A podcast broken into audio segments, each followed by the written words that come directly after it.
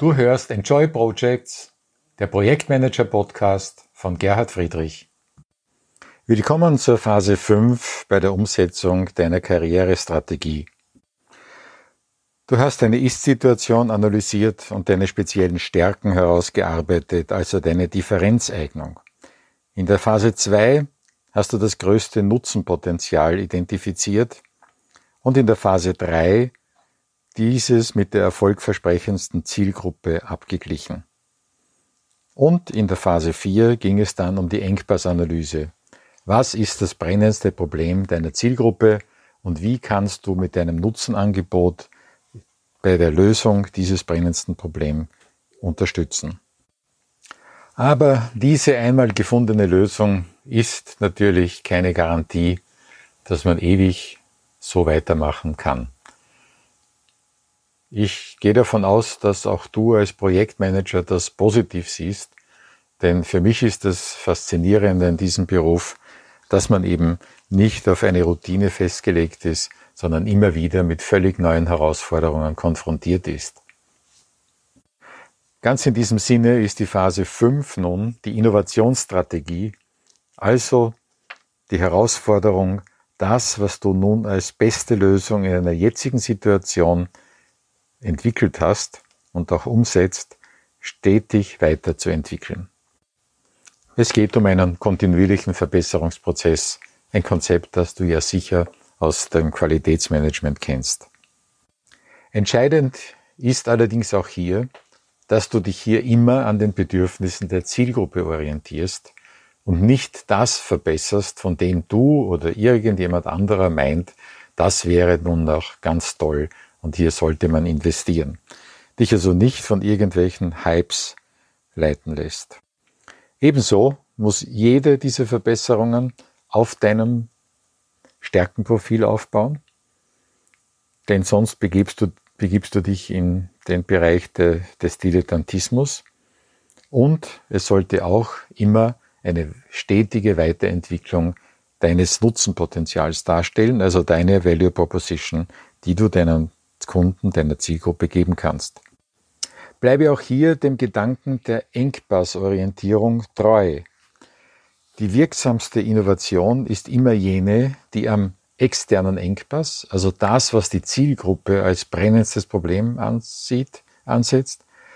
Und es ist auch eine Innovation, wenn du an deinem internen Engpass ansetzt, also an jenem Bereich, wo du noch nicht optimal darauf vorbereitet bist, deiner Zielgruppe den versprochenen Nutzen auch tatsächlich zu liefern. Betrachte dein Leistungsprofil immer aus der Sicht der Zielgruppe, immer aus der Sicht ihrer brennenden Probleme und frage dich, was müsste ich besser und anders machen, damit das noch besser übereinstimmt, damit das, was ich leiste, noch besser genau die Probleme löst, die meine Zielgruppe als ihre brennendsten Probleme empfindet. Wir haben in der Phase 1 bewusst die Schwächen ausgeklammert. Das ändert sich nun erstmals.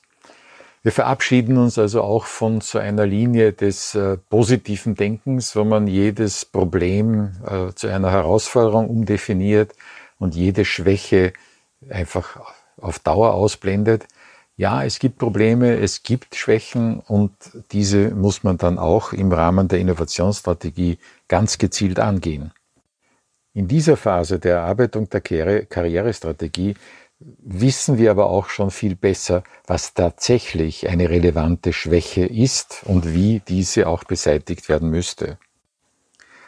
Damit wir bei der Suche nach Innovationen nicht übers Ziel schießen und uns letzten Endes doch wieder verzetteln, solltest du bedenken, dass die nächste Phase der EKS, der Karriereplanung, die Kooperationsstrategie ist. Und viele der Schwächen, die ich selbst habe, kann ich durch eine sinnvolle Zusammenarbeit mit anderen viel besser lösen als wenn ich in die Verbesserung äh, bei mir selbst investiere, irgendwelche Kurse besuche, mich weiterbilde, mich zertifizieren lasse oder was auch immer.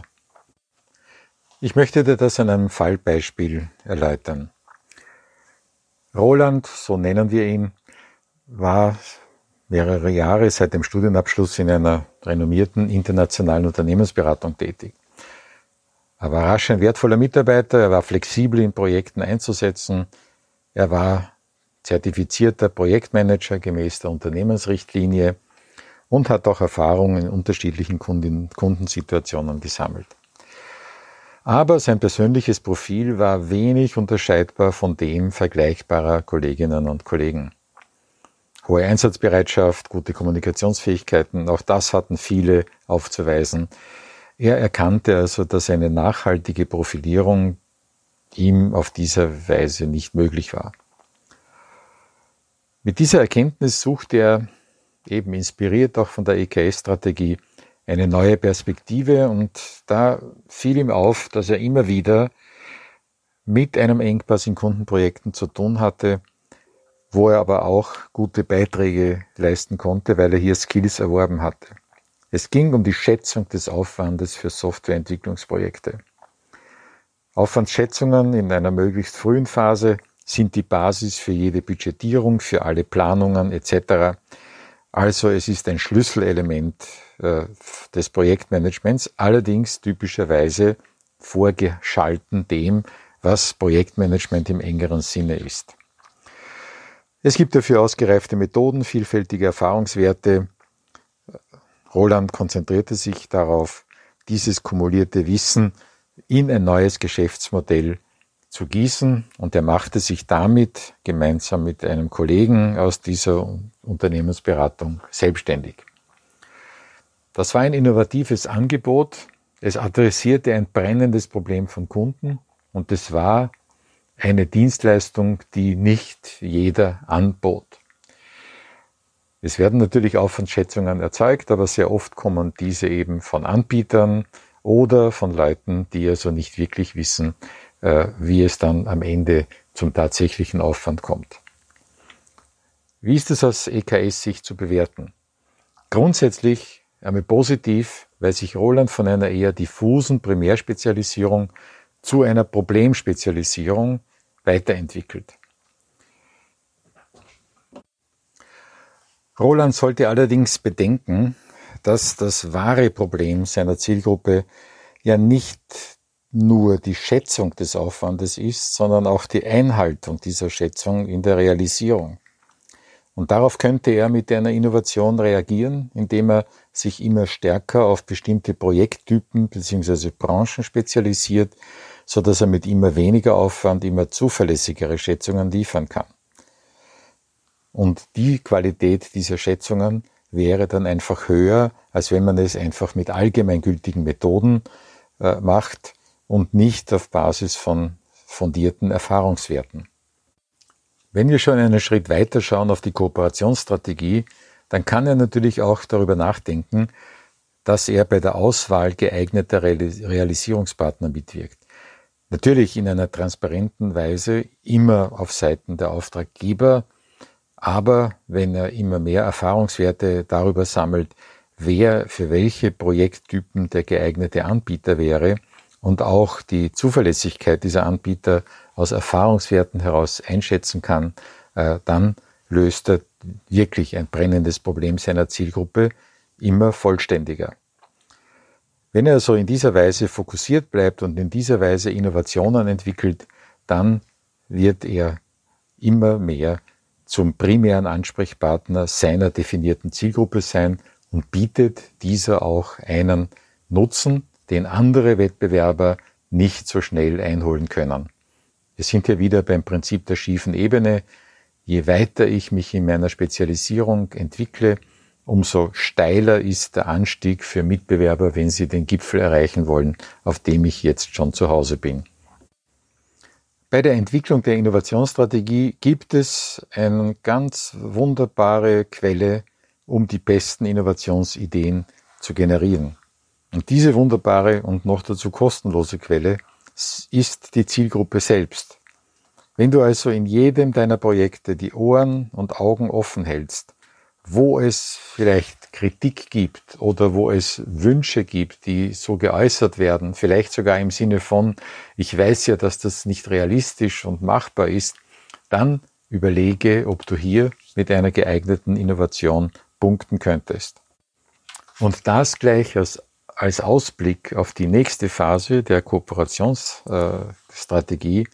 Denke auch daran, dass du andere, das Know-how anderer nutzt und einbindest, dass du also Leistungen bündelst, die zusammen etwas ergeben, was konkurrenzlos wirksam ist.